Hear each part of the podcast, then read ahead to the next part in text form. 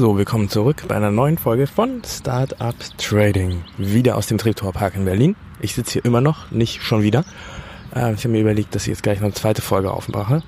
Und zwar ist das Thema heute ähm, Traden, wenn du wenig Zeit hast. Willkommen bei Startup Trading, dein Podcast über Investieren, Trading und Finanzen. Mein Name ist Florian Günther. Folge mir und meinen Gästen und erfahre Hacks und Tipps, wie du erfolgreich und sicher an den Finanzmärkten operieren kannst.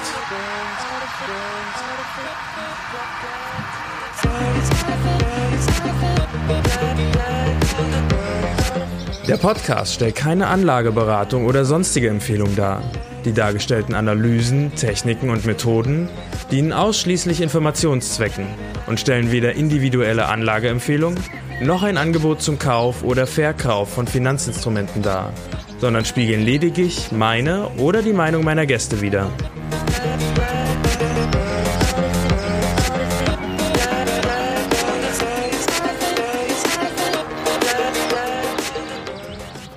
Ja, das ist ein äh, Thema, das mit mir gerade umgeht. Ich habe es ja in einer der letzten Folgen schon erzählt.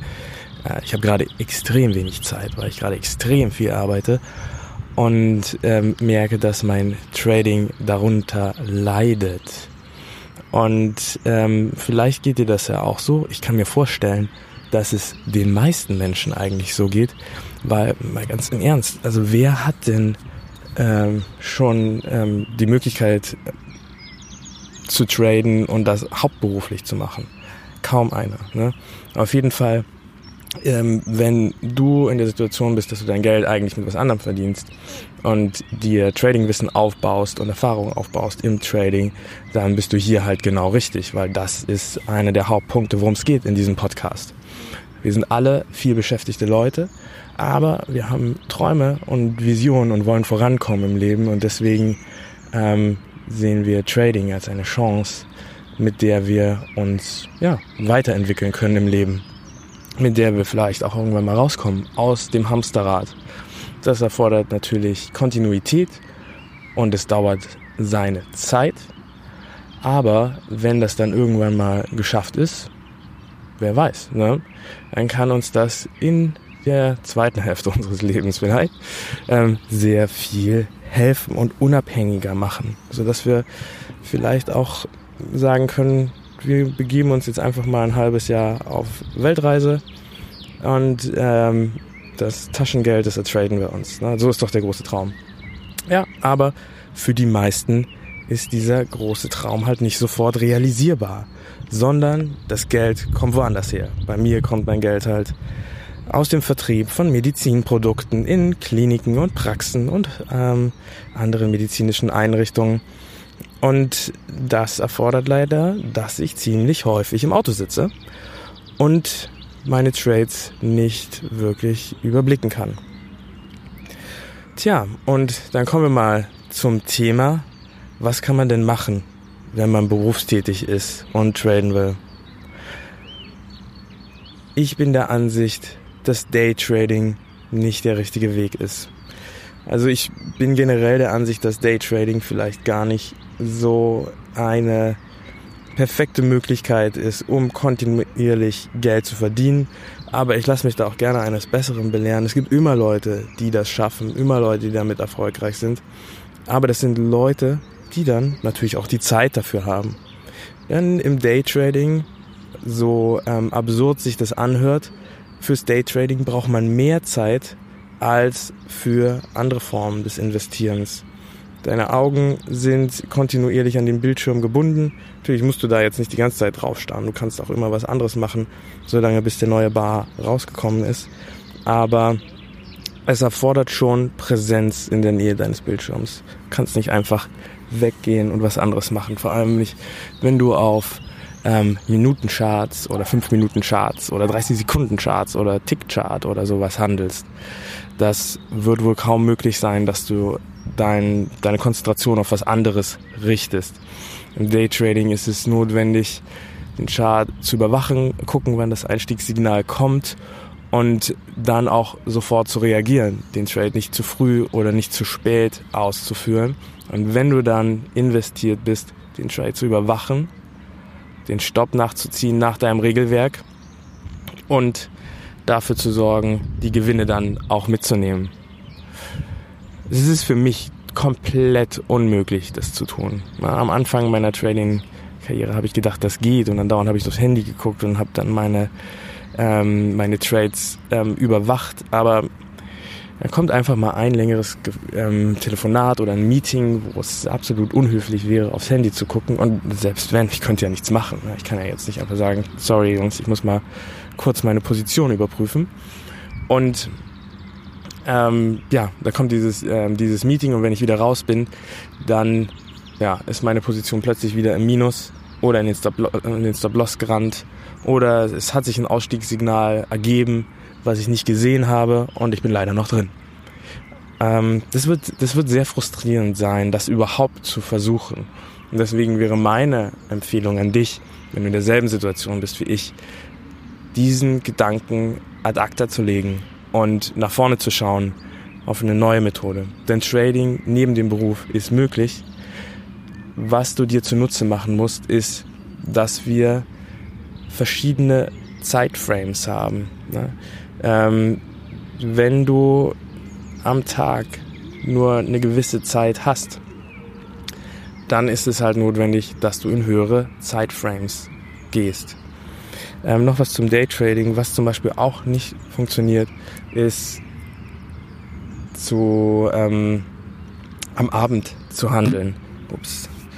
Ähm, weil dann ist einfach zu wenig Volatilität im Markt und ähm, du wirst da auch nicht mit glücklich. Ja? Also zu sagen, ich handle einfach jeden Abend eine Stunde, setze mich davor und versuche da was zu reißen, das geht nicht. Das sind nicht die Zeiten, in denen du das machen kannst. Da sind die anderen Trader bereits im Feierabend. Ja.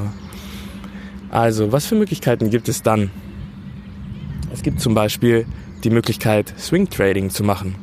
So, was ist Swing Trading? Beim Swing Trading handeln wir nicht die kleinstmöglichen Bewegungen, die es gibt im Markt, sondern wir handeln den großen Trend. Wir sind über mehrere Tage investiert, vielleicht sogar bis zu drei Monaten und länger. Und ähm, wir handeln eher kleine Positionsgrößen und machen unser Geld dann im, im langen Verlauf.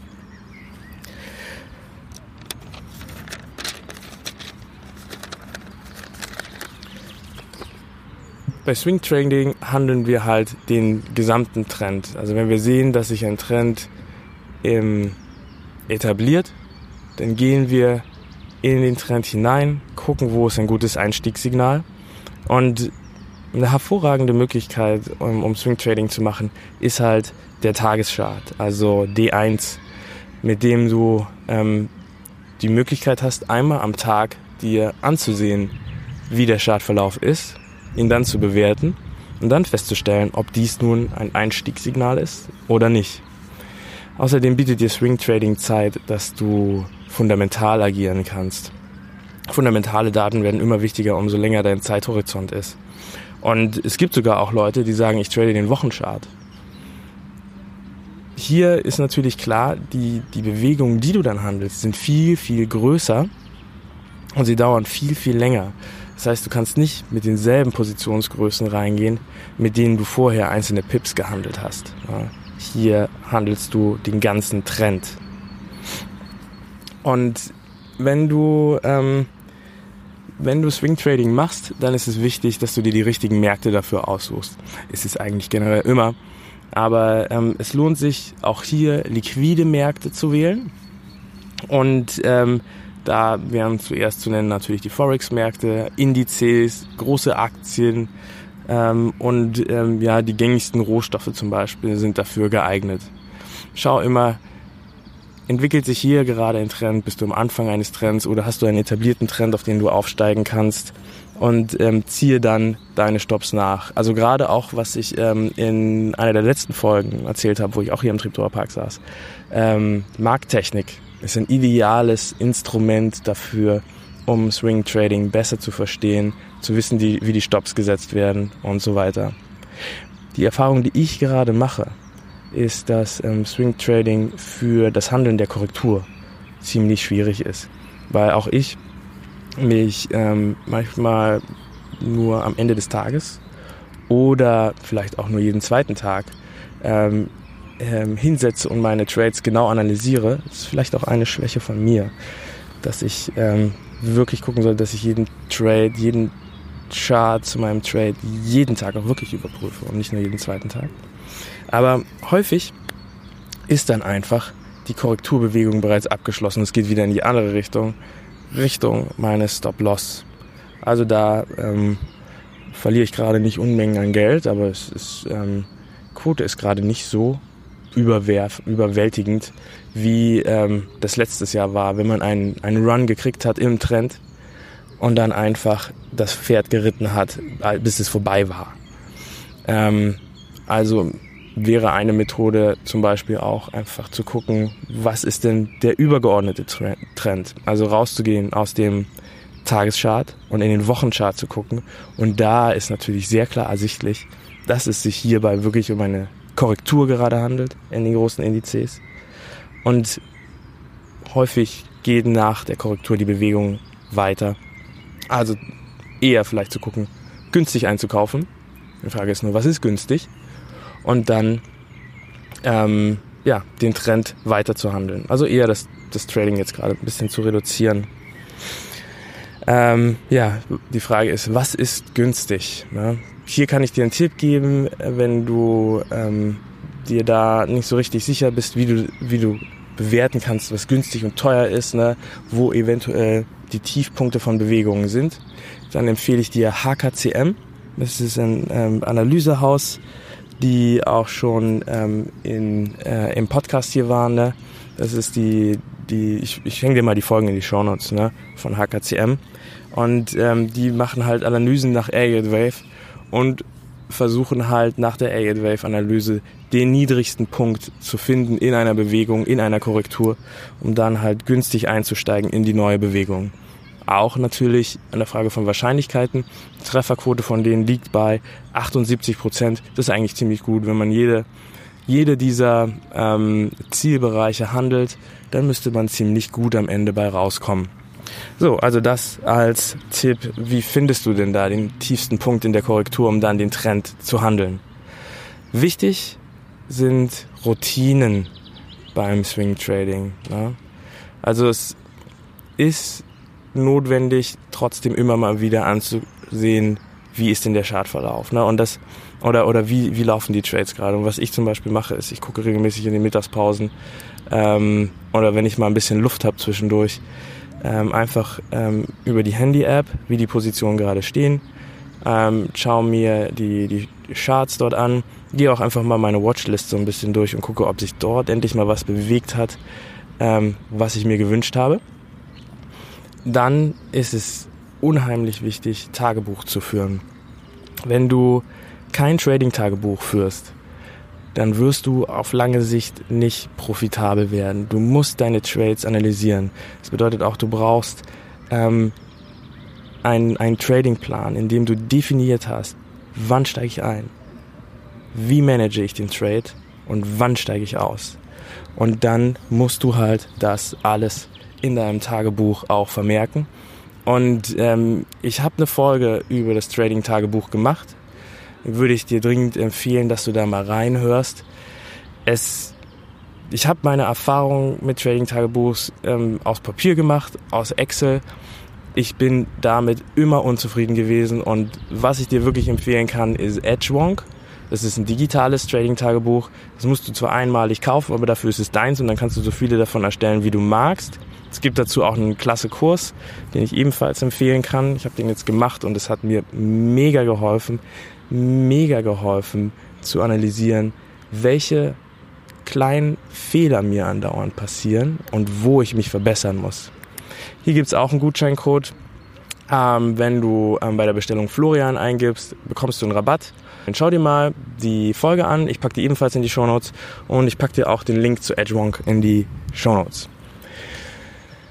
So, weitere Routinen, du solltest dich ähm, jeden Tag 20 Minuten ähm, mit den Charts beschäftigen, das dann auch wirklich am PC machen, weil die Handy-App, es ist einfach nicht dasselbe. Ich habe manchmal das Gefühl, dass die, die Chartverläufe ein klein wenig anders aussehen auf dem Handy als auf dem PC.